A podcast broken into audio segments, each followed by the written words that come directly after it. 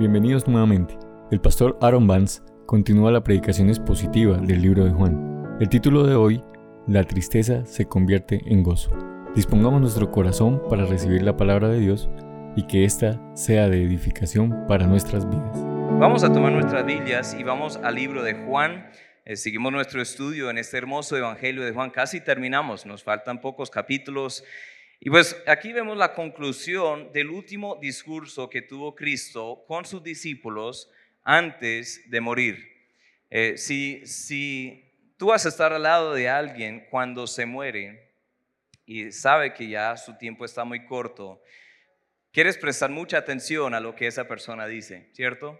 Esta semana pasada murió un teólogo que, a quien respeto mucho, un hombre presbiteriano, entonces tenemos algunas diferencias pero ha escrito buenos libros, tiene, eh, ha hecho un gran impacto, eh, se llama Timothy Keller. Él, él, falleció esta semana, ya estaba mayor de edad, ha luchado durante años con cáncer, pero algo que él dijo a sus hijos en su lecho de muerte, estaba a punto de morir, dijo, no hay ninguna desventaja de que me vaya en esos días, ni siquiera una.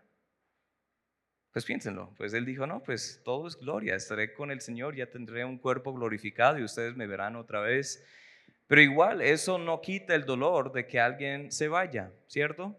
En este año hay varios que han sufrido la pérdida de algún ser querido, algún amado, este, alrededor del mundo. Hay gente que lamenta eso todos los días y Cristo está preparando a sus discípulos para su último momento ahí antes de ser crucificado eh, dentro de pocas horas estaría ahí en la cruz y dentro de poco tiempo Él resucitaría de los nuevos y estaría con ellos nuevamente un tiempo cortico, unos pocos días, 40 días, y luego qué? Se iría otra vez a prepararles un lugar. Y Él está preparándoles para eso. Entonces es una conversación bastante larga. Él está con ellos en esta misma noche, desde Juan 13 hasta Juan 17. Y Juan 17 se enfoca en la oración del Señor. Pero ahora estamos en Juan 16. Vamos a ver la conclusión de esta, este discurso que dice. Y lo que él dice ahí es que no se turbe vuestro corazón. Es un tema que él repite a lo largo de esta conversación. No se turbe vuestro corazón. Está terminando con esta idea. En todo no olvides que los discípulos eran seres humanos como nosotros.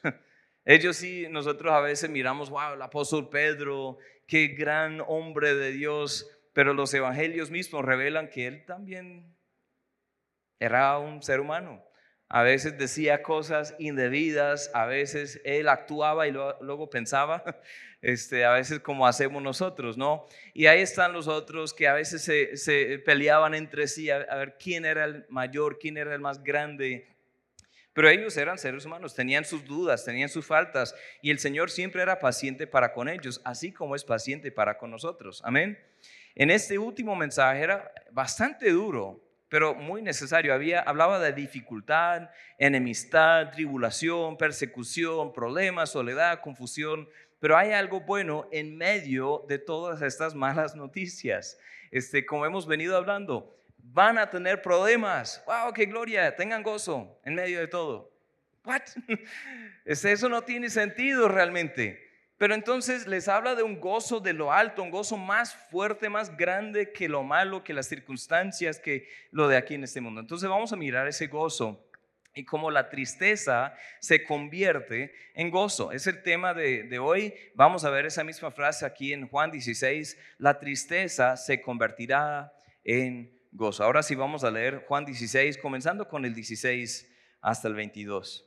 Dice, todavía un poco y no me veréis. Y de nuevo un poco y me veréis, porque voy al Padre. Entonces se dijeron algunos de sus discípulos unos a otros, ¿cómo que va?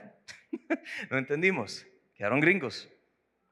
¿Qué es esto que nos dice? Todavía un poco y no me veréis, y de nuevo un poco y me veréis, y porque yo voy al Padre, decían pues, ¿qué quiere decir con todavía un poco? No entendemos lo que habla.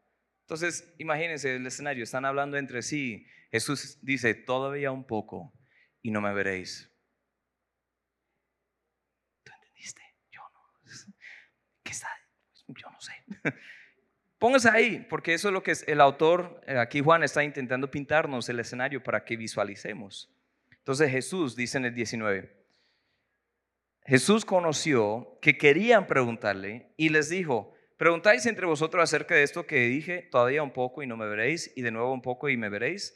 De cierto, de cierto os digo, que vosotros lloraréis y lamentaréis, y el mundo se alegrará. Pero aunque vosotros estéis tristes, vuestra tristeza se convertirá en gozo. La mujer cuando da luz tiene dolor porque ha llegado su hora. Pero después que ha dado a luz un niño, ya no se acuerda de la angustia porque el gozo de que haya nacido un hombre en el mundo. También vosotros ahora tenéis tristeza, pero os volveré a ver y se gozará vuestro corazón y nadie os quitará vuestro gozo. Vamos a orar. Padre, muchas gracias por este texto y los que vamos a estar estudiando en esta mañana. Yo te pido, Señor, que abras nuestro entendimiento para que veamos las maravillas de, tu palabra en esta mañana que ahora está abierta ante nosotros. Que a mí me des claridad del habla para que yo pueda expresar estas maravillas, Señor, del Evangelio. Que yo pueda ayudar a entender este, estas personas con la ayuda de tu Espíritu Santo y con base en tu palabra, las magnificencias, Señor, de tu mensaje aquí. Señor, sabemos que en este mundo hay problemas tras problemas tras problemas y hay un montón de circunstancias feas, pero nosotros podemos tener gozo aún en medio de todo, entendiendo lo que es tu mensaje aquí. Yo te pido que nos hables en esta mañana. Si hay alguien aquí hoy que aún no ha nacido de nuevo, aún no tiene ese gozo, no tiene una certeza de dónde va a pasar la eternidad, que hoy mismo pueda arreglar cuentas contigo, Señor, que hoy mismo pueda entender y creer y nacer así de nuevo. En tu nombre pido esto. Amén y amén. Varias cosas que veremos en este texto. Primeramente, yo quiero este, resaltar que hay un principio que debemos de captar. Hay un principio que deberíamos de entender, captar aquí. El principio es esto. Dios no nos da gozo por sustitución, sino por medio de la transformación. Voy a repetir eso. Dios no nos cambia el gozo, o sea, no es un sustituto por las circunstancias, no. Dios trae el gozo por medio de la transformación. Este, si vieron lo que dice ahí, su tristeza se convertirá en gozo. La tristeza se transformará, se va a cambiar, va a llegar, van a llegar a tener gozo a través de las circunstancias. Muchas veces nuestras oraciones son de sustitución, ¿cierto? Quítame esto y dame aquello. Quítame este problema y dame una solución. Quítame esta deuda, esta necesidad material y dame más recursos. Quítame este problema de salud y dame mejor salud. Quítame este esposo que me... No, no, mentira. Nosotros a veces decimos, Señor, quítame el problema y dame algo mejor, pero el Señor muchas veces dice, no, te voy a llevar a través del problema, porque a través del problema es donde van a encontrar realmente lo que es el gozo. Porque no se van a gozar de las circunstancias, se van a gozar de algo mucho más grande. Este es el principio que deberíamos, deberíamos de captar. La sustitución es señal de inmadurez, pero la transformación es para los maduros. La transformación es para los que tienen madurez espiritual. Dios puede tomar lo peor de las circunstancias y Él hace algo hermosísimo. Amén. Dios toma lo peor. Este, yo pienso en ese, ese profeta pagano Balaam. Si han escuchado de Balaam en el Antiguo Testamento, no, era ni siquiera del pueblo de Dios, pero Balaam era un hombre supersticioso, un, hombre pagano. Entonces el rey tenía mucho miedo de, de, que los israelitas estaban llegando y él dijo, bueno, este Balaam, yo quiero que pronuncies una maldición sobre los israelitas. Entonces Balaam dijo, ah, pues, vamos a ver, ¿cuánto me das? Este, entonces había un discurso muy interesante ahí Resulta que Balaam quiso pronunciar después de tiempo una maldición, pero Dios qué hizo? Escuchen lo que dice en Deuteronomio 23:5. Mas no quiso Jehová tu Dios oír a Balaam y Jehová tu Dios te convirtió la maldición en bendición, porque Jehová tu Dios te amaba. Él, el profeta o el líder Moisés está enseñando al pueblo lo que pasó en esa circunstancia. Tomó la maldición de uno y la convirtió en qué? En una bendición. En una bendición. Lo mismo vemos con eh, la vida de José. ¿Se acuerdan de José? El pobre José, el número 11 de 12 hijos. ¡Wow! De una familia numerosa. Yo, yo pensaba que tenía una familia grande. No, solo tengo cuatro hijas. Esta sí era una familia grande. Este, 12 hijos y había un celo tremendo hacia José, porque era el hijo favorito del papá. Oigan, papás, no tengan hijos favoritos, no hagan eso. Eso siempre genera contiendas y todo. Bueno, eso, eso fue gratis. Entonces, bueno, aquí está José. Él tiene una ropa nueva que el papá le dio y va a mirar cómo están los hermanos. Ya había dicho algunos sueños que él tenía sobre cómo todos ellos, hasta su papá y su mamá, iban a inclinarse ante él un día y dos visiones que el Señor le dio, dos sueños. Y él dice, bueno, yo creo que ustedes me van a, a reverenciar algún día. Eso empeoró todo. Entonces un día José fue a mirar cómo estaban los hermanos. ¿Ellos qué hicieron? Le iban a matar, le echaron en un pozo pero luego pasaron algunos árabes y dijeron más bien, no, vamos a venderlo, porque vamos a matarlo y no ganar nada? Vamos a venderlo con, con algunas moneditas nomás. Entonces lo vendieron, tomaron su túnica de colores, este, mataron un animal, pintaron eso con la sangre y mostraron, papá, bueno, algún animal silvestre ahí mató a tu hijo favorito, lástima. Y él se fue hacia Egipto fue vendido en esclavitud. Este, en la casa donde él terminó sirviendo como un esclavo, era muy fiel y el Señor le prosperó. Entonces llegó a ser el encargado de, eh, de toda esa casa. Hasta que un día la ama de casa le, le quiso este, seducir y él dijo, no, pues ¿cómo voy a cometer esto? Entonces, por decir que no, ella gritó diciendo, me está violando, me está violando este esclavo, ¿cómo así, este hebreo? Entonces, el esposo, ¿cómo iba a responder?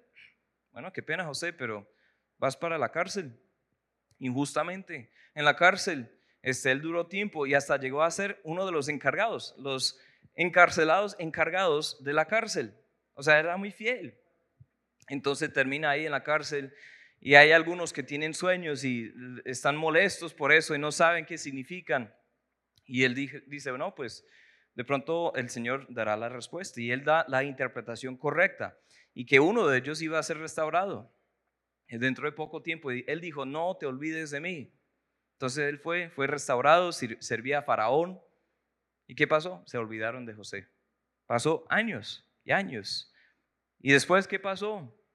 Este, por fin Faraón tuvo un sueño y el man se acordó del sueño que él había tenido hace años y dijo, ah, yo conozco a alguien, de pronto, de pronto está en la cárcel todavía. Y sí, ahí está esperando.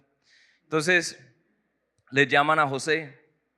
José es llamado y está delante de Faraón y da la interpretación y da un plan este, que iban a ver, iban a ver este, siete años de abundancia y luego siete años de sequía y él dijo deberían este, guardar para esto durante estos siete años y así para tener en estos siete años y este es el plan que deberían manejar y en ese mismo día Faraón dijo bueno pues parece que tú eres muy eh, inteligente no eres tan bobo como había pensado de los hebreos entonces listo te voy a poner como el líder este, el hombre más poderoso en toda la tierra, en todo el planeta Tierra, aparte del faraón mismo, en un día. Entonces, después de tiempo, en años de sequía, años y años habían pasado y llegan aquí ante él los mismos hermanos que están padeciendo necesidad. Fueron buscando comida en Egipto, porque había. ¿Cómo hubiéramos reaccionado nosotros? Un poco de amargura, rencor que está ahí desde hace años, porque ¿qué pasó? ¿Por qué él está ahí ahora?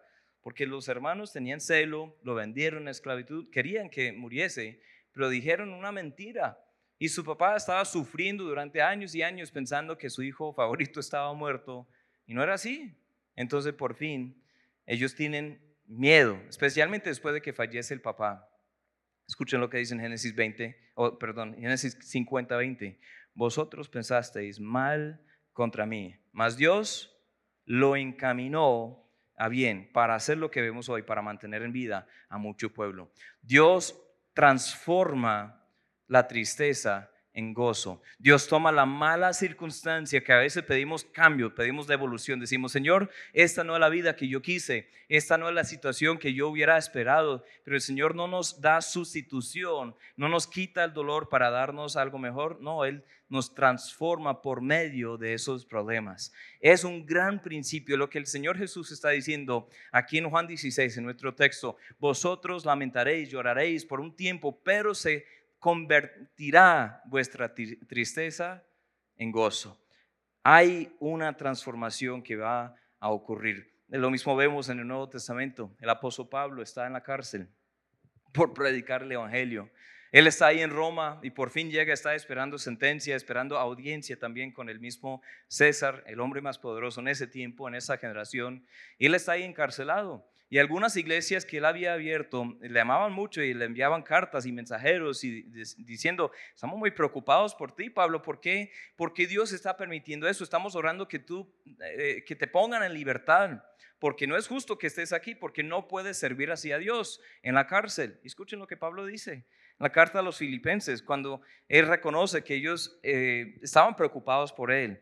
Dice en Filipenses 1:12, quiero que sepáis, hermanos, que las cosas que me han sucedido han redundado más bien para el progreso del Evangelio, de tal manera que mis prisiones se han hecho patentes en Cristo en todo el pretorio y a todo lo demás. Y dice también, la mayoría de los hermanos cobrando ánimo en el Señor con mis prisiones se atreven mucho más a hablar la palabra sin temor. Eso se llama perspectiva, ¿no? Dios toma lo malo y lo transforma en algo bueno. Dios toma lo malo que otros nos hacen y lo transforma en algo bueno para su gloria y para nuestro bien. Y no siempre lo vemos, pero deberíamos de confiar en este principio de la transformación en medio de la tribulación. El mismo bebé que es causa de dolor se convierte en gozo después del parto. Yo lo he visto, yo he estado ahí para los cuatro, partos de mi esposa. El primero fue bastante traumático. Este, no sé cuántos varones han estado ahí con sus esposas en esos tiempos, pero yo sé que las mujeres han estado ahí, los que tienen, las que tienen bebés, ¿sí? Ustedes se acuerdan, de pronto, se acuerdan que eso dolía bastante. Este, yo estaba con ella, ella siempre es una mujer muy paciente, muy calmadita, este, pero llegó a su punto de, quiebre ahí. Y bueno, estaba, eh, eh, pues entramos diciendo, ella tenía la intención, bueno, este, yo quiero un parto todo natural, no quiero nada de alivio del dolor, yo quiero, o sea, Dios me dio este cuerpo para traer a una vida aquí en esta tierra y quiero hacerlo así conforme a su plan, su diseño. Pero ya en el momento dijo, ¿qué me pueden dar? Este, en el segundo, este, ella dijo desde antes, pues, eh, dijo, llámales para que preparan ya de una vez, este, el, ay, no me acuerdo cómo se llama eso, eso mismo. Bueno, entonces llámenlos para que preparen eso de una vez. Y yo, no, pues no, no pueden hacer eso. Pero cuando llegamos, ella dijo, prepárame todo para que no sienta nada porque no quiero sentir. Bueno, tenemos que hacer prueba de sangre, tenemos que hacer esto y tenemos que conectarte. Pero ya, ya es, ya es hora. Y bueno, ciertamente llegamos ahí en el segundo. El primero no fue así. Eh, pero el segundo parto, este, simplemente llegó una enfermera que era una interina, pues una persona que no tenía mucha experiencia y estaba yo. Y llegó la bebé, el médico ni siquiera tuvo tiempo porque 15 minutos después de llegar al hospital, ahí llegó, pero con todo dolor. Y saben que me asombraba algo siempre, porque antes de casarnos, yo estábamos hablando sobre el futuro, sobre los planes. Hace unos 14, 15 años, pues justo antes de casarnos, este, mi esposa dijo, mi amor, ¿y cuántos hijos has pensado tener? Si, Dios permite. Y yo, no, pues yo siempre pensaba tres, cuatro, algo así. ¿Y tú? Pues no sé, entre uno y ocho. Yo digo, no. ¿Y ese rango? Digo, no, pues toca ver cómo me va. Entonces, después de primero, después de que nació Amira, hace 13 años, ella dijo, yo no quiero volver a entrar en este dolor, yo no quiero nada que ver con esto, Hemos hablado sobre adoptar, seguimos hablando sobre la posibilidad de adoptar algún día, si Dios permite, pero entonces dijo, yo jamás voy a hacer esto otra vez. Dentro de pocos meses, ella dijo, sería chévere tener otro, ¿no? Mi amor, ¿te acuerdas de ese momento? Sí, pero no era, pues mira la vida, una, una preciosura y este, sería chévere tener otro. Y, y cada vez es lo mismo. Pueden preguntarle, cada vez después de que nace, dice, no, ya este es el último. Y después de unos meses, un año, de pronto dice, ¿qué tal otro? Pero eso es lo que el Señor dice aquí, en ese texto, tal cual. ¿El, el qué es lo que dice?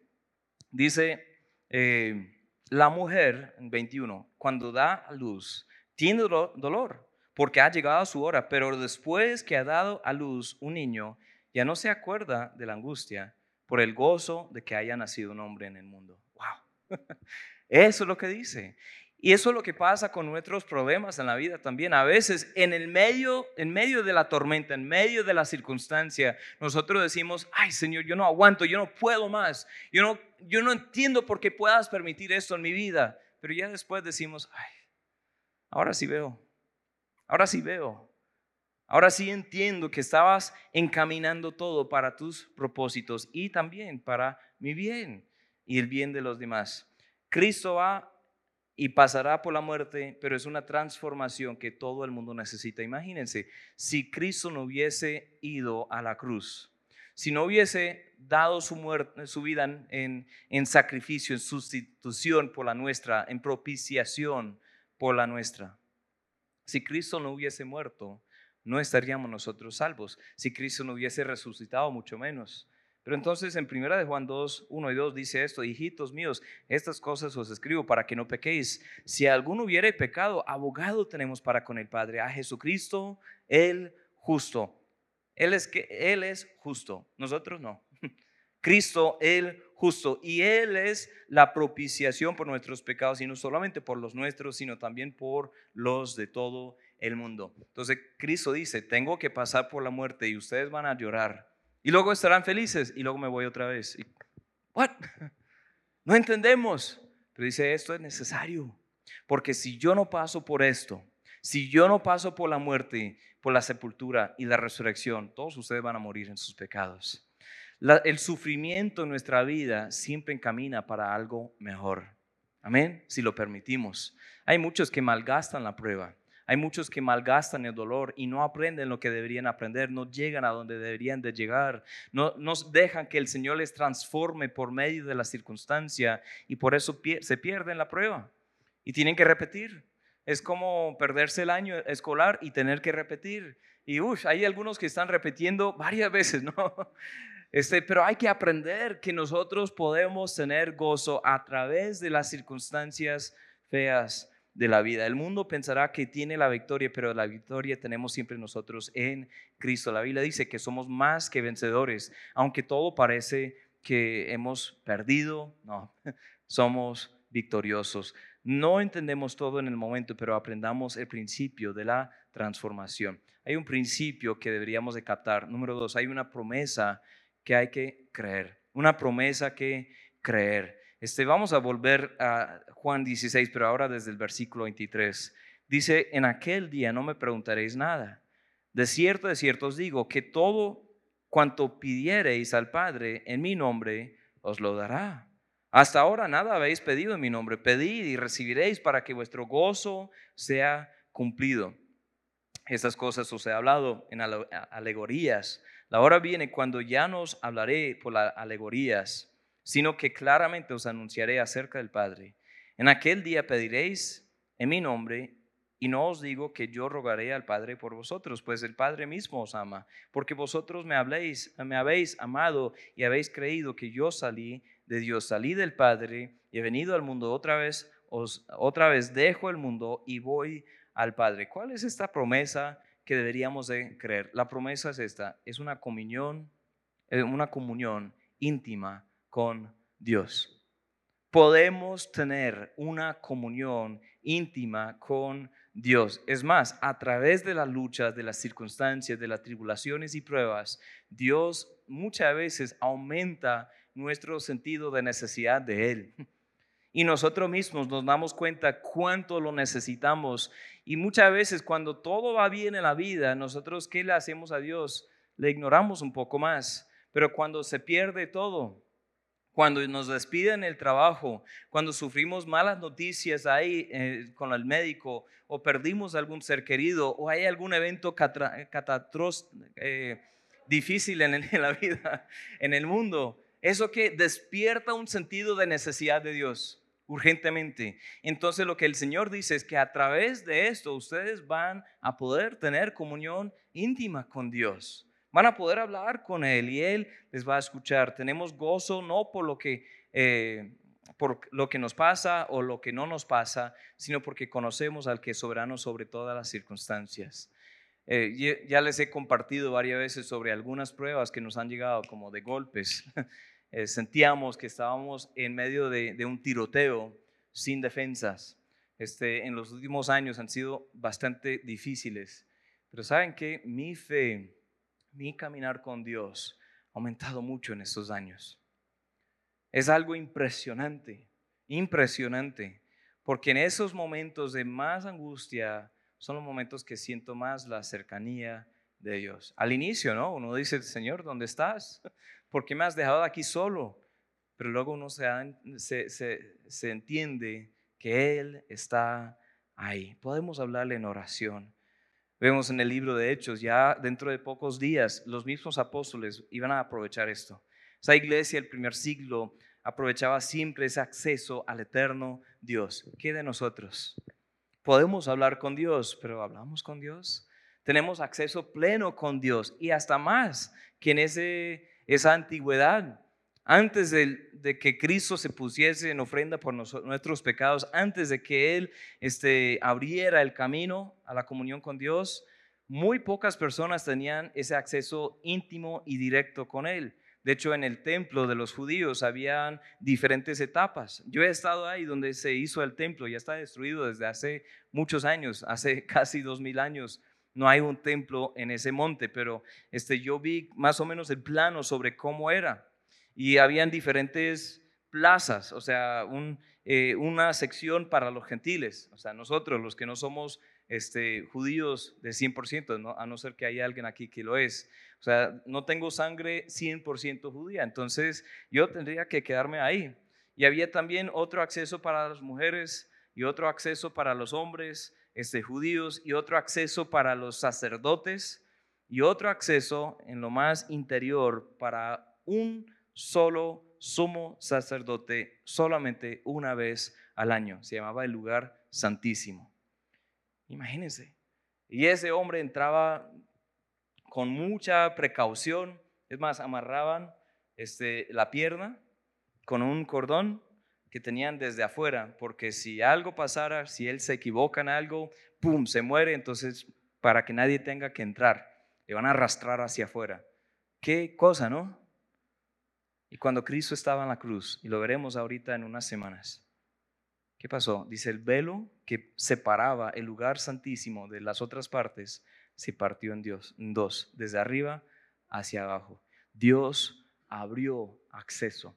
Hebreos 10 dice que tenemos acceso por el velo, que eso es su carne, que Él abrió para nosotros. Entonces acerquémonos, hermanos.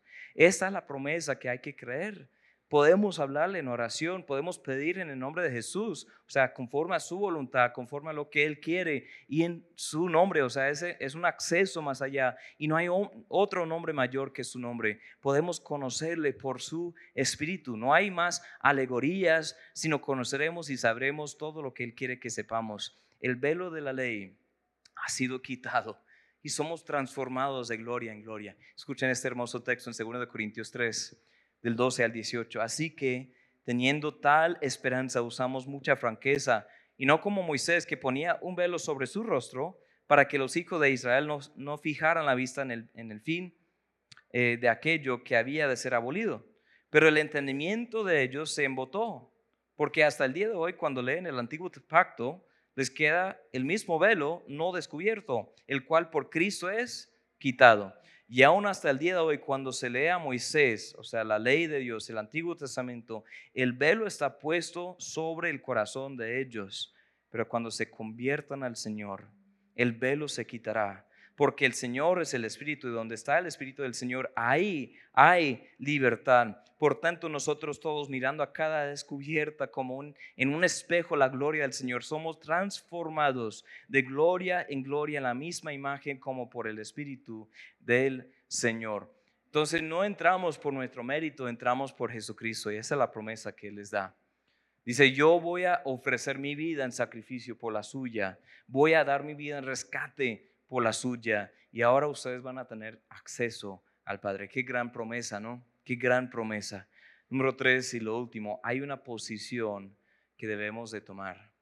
Hay una posición que tomar. Dice en Juan 16, 29, le dijeron sus discípulos, he aquí ahora hablas claramente, ninguna alegoría dices. Ahora entendemos lo que, que sabes todas las cosas y no necesitas que nadie te pregunte. Por eso creemos que has salido de Dios. Sea, se fijan lo que dicen. Bueno, nosotros sí ahora entendemos. Jesús le respondió, ¿ahora creéis? Y aquí la hora viene y ha venido ya en que seréis esparcidos, cada uno por su lado, y me dejaréis solo.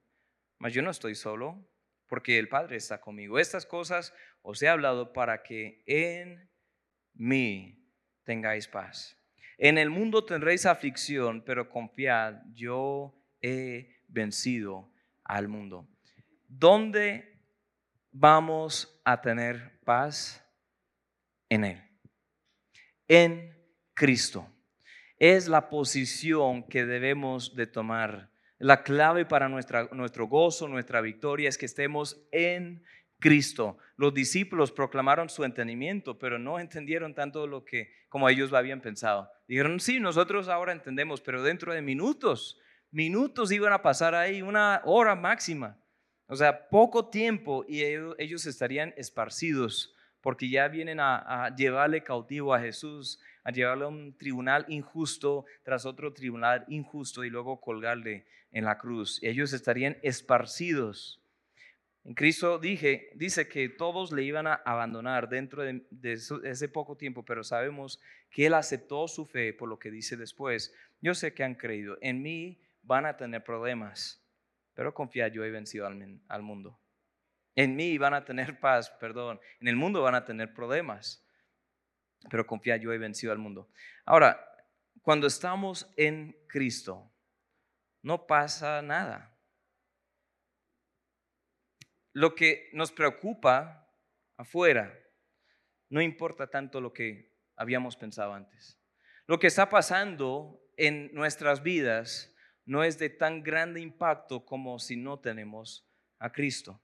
Hay, una, hay, un gran contraste entre en mí y en el mundo. En el mundo tendréis aflicción, problemas, problemas, problemas, tantos problemas. En el mundo van a tener aflicción, pero en mí tienen victoria. Lo que importa es que estemos en Él. Aprendamos la bendición de estar en Cristo. Vamos al libro de Efesios. Yo quisiera leer un texto un poco grande, largo, este para terminar. Muy importante este texto, pero quiero que se fijen cuántas veces usa esta frase en Él o en Cristo. ¿Ok? Voy a, voy a leer, pero quiero que lean ahí conmigo este, y, se fijen ahí en esas veces que dice en Él. Entonces, Efesios 1.3 dice, bendito sea el Dios y Padre nuestro Señor Jesucristo, que nos bendijo con toda bendición espiritual en los lugares celestiales, ¿qué? En Cristo.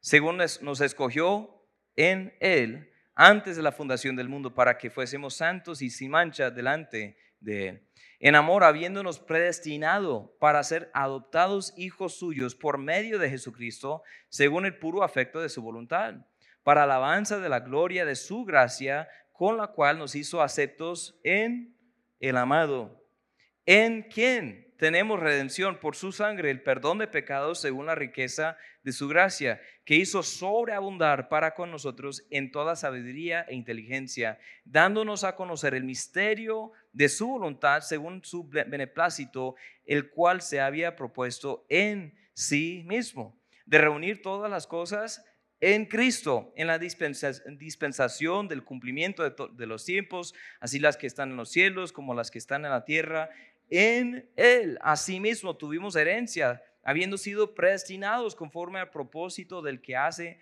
todas las cosas según el designio de su voluntad, a fin de que seamos para alabanza de su gloria, nosotros los que primeramente esperábamos en Cristo, en Él, también vosotros, habiendo oído la palabra de verdad, el evangelio de vuestra salvación y habiendo creído en Él, fuisteis sellados con el Espíritu Santo de la promesa, que es las arras de nuestra herencia hasta la redención de la posesión adquirida para la alabanza de su gloria. Es una posición que tomar.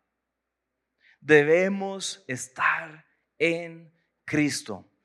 Hay algunos que, individualizan este pasaje diciendo, bueno, el, Señor elija a este y no elija a este, elija aquello y predestina a este y a, salvación y a esta condenación. Eso no es lo que está diciendo el pasaje. Lo que está diciendo este pasaje, quiero que lo vean claramente ahí, es que todos los que están en Cristo tienen estas promesas.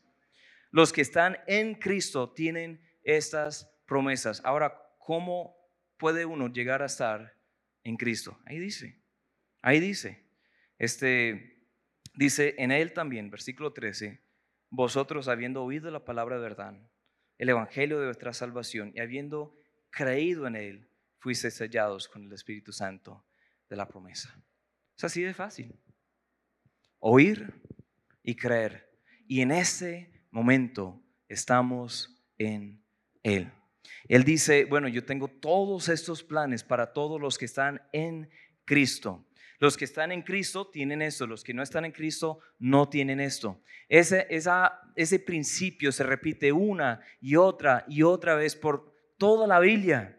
Por todo el Nuevo Testamento vemos que el Señor dice, o están en Cristo, o tienen a Cristo, o no tienen a Cristo. Los que tienen a Cristo, los que están en Cristo, los que han creído, depositado su fe en Él, tienen esta vida, tienen estas promesas, tienen este futuro, tienen esta esperanza, tienen este gozo y los que no, no tienen esas promesas. Entonces esa es la pregunta ahora. ¿Estás en Cristo? ¿Cuál es la posición que tienes? Porque muchas personas dicen, no, yo sí creo, yo sí creo, pero este, es Cristo más mis obras. No, no te puedes apoyar en Cristo y es Cristo o. O sea, no podemos combinar confianzas ahí. Tenemos que abandonarnos en las manos del Señor Jesús. Y si le tenemos a Él y Él nos tiene a nosotros, estamos seguros. ¿Qué posición? Hermanos, lo que el Señor estaba enseñando a sus discípulos fue eso. En estas cosas os he hablado para que en mí tengáis paz. Dijo, yo he hablado sobre muchas cosas, pero este, en mí van a tener paz. En el mundo tendrán aflicción, pero en mí van a tener paz y confiar porque yo he vencido al mundo. Aquí está el reto para hoy. ¿Estás en Cristo? Tal vez tú estás confiando en algo aparte de Él para tu salvación. Tal vez confías en esta iglesia. Esta iglesia no salva a nadie. Tal vez confías en tu familia. Tu familia no salva. De pronto confías en tus obras, en tu rendimiento, en tu diezmo, en tus ofrendas, en tus actos de servicio. No, esas cosas no salvan a nadie. De pronto tú te, apoyas en tu conocimiento, tus estudios, en la ciencia y todo eso. Bueno, esas cosas no son malas, pero no salvan. No salvan. Solo Jesús salva. No hay nada sino juicio para ti si no estás en Cristo. Porque la paga del pecado es muerte, mas la dádiva, el don, el regalo de Dios es vida eterna en Cristo, Jesús, Señor nuestro. En Cristo tú tienes, tienes salvación. Aparte de Cristo, la muerte está sobre ti. ¿Dónde estás? Estar en Cristo es echar toda tu confianza sobre Él creyendo con todo tu corazón que Él es el Salvador y tu única esperanza. Cuando estás en Cristo, todo cambia. ¿Quieres experimentar ese cambio hoy? ¿Por qué estás esperando? Hay algunos que dicen, no, pues yo tuve una experiencia religiosa de niño, pero realmente no entendí. Y estoy en la iglesia desde entonces. está bien que estés en la iglesia. Está bien que hayas vivido una vida piadosa y todo, pero ¿dónde está tu confianza? ¿Dónde está tu, tu fe depositada? Si no es en Cristo y únicamente en Cristo, no eres salvo. No eres salvo. Pero en Cristo puedes tener paz, gozo, vida eterna, perdón de pecados. Ahora te invito a que experimentes ese cambio hoy.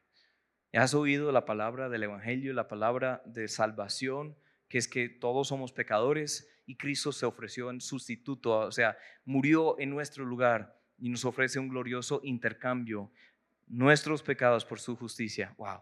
¿Has oído eso? Ahora confía en eso. Cree en Él únicamente. Cristiano, ¿estás viviendo ahora en ese gozo del Señor?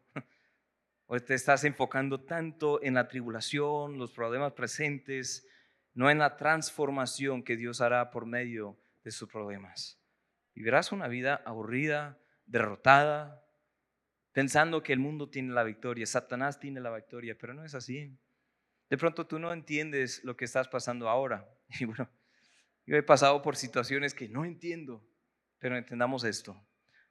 La tristeza se convierte en gozo en Cristo. El perfecto gozo de lo alto está dentro de tu alcance. Mira a Cristo, mantén tu perspectiva correcta en todo este y él te dará gozo y paz en medio de eso. Decide hoy dejar que Dios convierte tu tristeza en gozo. Dice en Filipenses 4:4, regocijaos en el Señor siempre. Otra vez digo, regocijaos vuestra gentileza sea conocida de todos los hombres. El Señor está cerca. Por nada estéis afanosos, sino sean conocidas vuestras peticiones delante de Dios en toda oración y ruego con acción de gracia. Y la paz de Dios, que sobrepasa todo entendimiento, guardará vuestros corazones y vuestros pensamientos en Cristo Jesús. Vamos a orar. Señor, gracias una vez más por amarnos, por rescatarnos, por, por ir tras nosotros, Señor, buscarnos, por convencernos de nuestro pecado, de tu justicia y del juicio venidero. Por medio de tu Espíritu Santo, Señor, llegamos a entender nuestra necesidad de ti. Y ahora, Señor, gracias por darnos la oportunidad de estar en ti. Porque en ti todo es diferente. Las situaciones más pesadas y difíciles de la vida se convierten en gozo. Podemos tener paz cuando el mundo está viviendo con su turbulencia, Señor, está eh, sacudiendo con temblores de afán, ansiedad, preocupación, pecado, vanidad, pero nosotros estamos firmes, edificando nuestras vidas sobre tu palabra, sobre tu presencia. Señor, ayúdanos a tener esa postura, esa perspectiva, ese entendimiento en nuestras vidas. Yo te pido por esa persona hoy que de pronto necesita aceptarte como su único Señor y Salvador personal. Ha oído, Señor, no es por casualidad que está aquí en esta mañana, tú has permitido que esa persona esté. Yo no, yo no conozco los corazones, pero tú sí.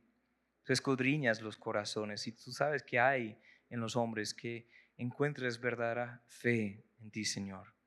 Tú nos das fe a todos los hombres. Eso dice en tu palabra en, en Hechos 17 con haber resucitado a Cristo, todos los hombres tienen una capacidad para depositar su fe en algo, pero la mayoría creen en otras cosas.